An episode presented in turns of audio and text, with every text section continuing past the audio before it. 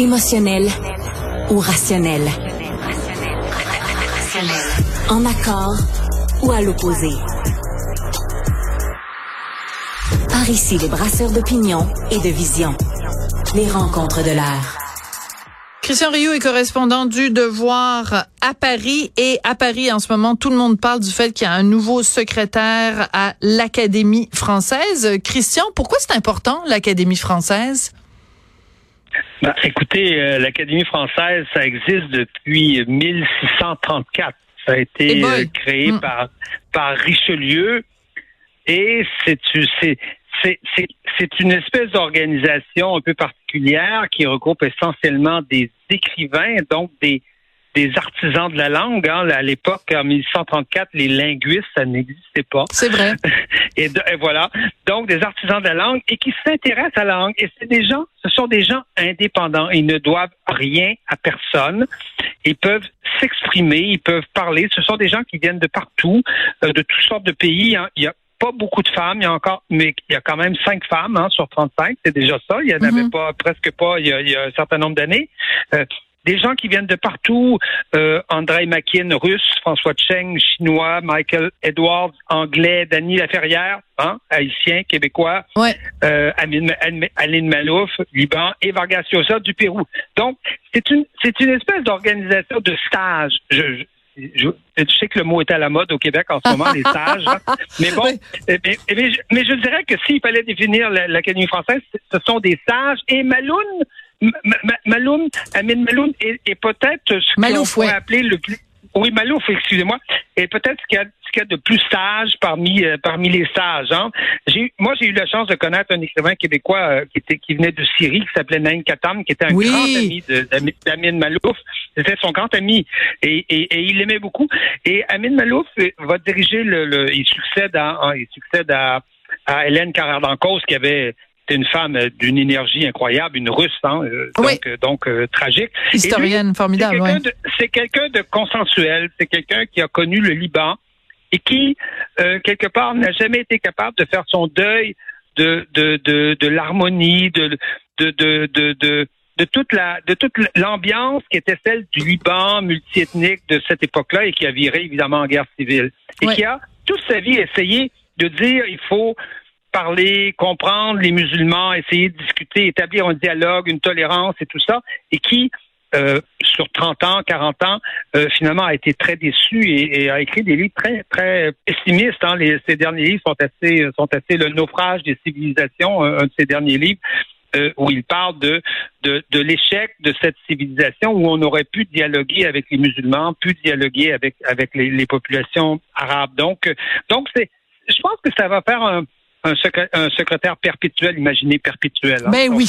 On, on, est, on est chez les immortels. Les immortels. c'est ça, c'est tout ce langage. C'est, ce sont des immortels, secrétaires perpétuels.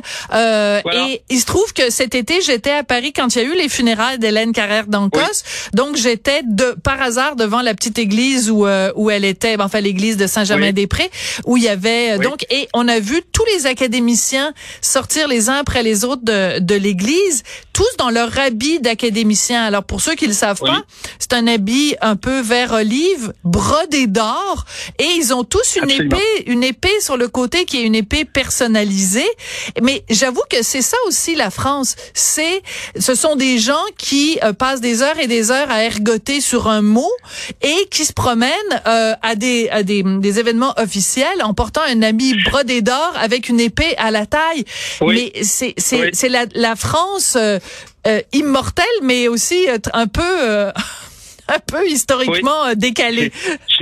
J'ai, je peux vous dire que j'ai assisté moi personnellement de bisous à la remise de l'épée et de l'habit à, à Dany Laferrière qui avait une tête absolument incroyable dont je me rappellerai toute, toute ma vie. Le jour où on lui a remis, le jour où on lui a remis, on remis son épée. Mais c'est ça la caractéristique de, de l'Académie française, c'est que c'est une institution qui, euh, quelque part, est, est, est, hors d'âge, c'est-à-dire qu'elle elle travaille sur le temps long.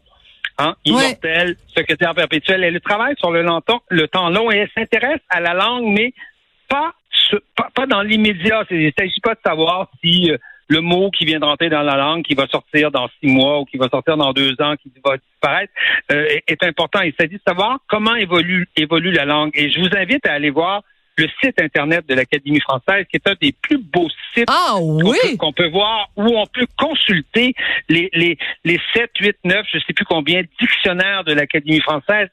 vous ah. pouvez prendre n'importe quel mot et comprendre que, comment depuis 1634, hein? un mot a, a, évolué, a changé. Allez voir le même mot dans chaque dictionnaire, un après l'autre, et vous allez voir comment la langue évolue et comment pas seulement la langue, comment les sociétés évoluent, comment la, notre pensée évolue, comment comment comment nos, ancêtres ont évolué.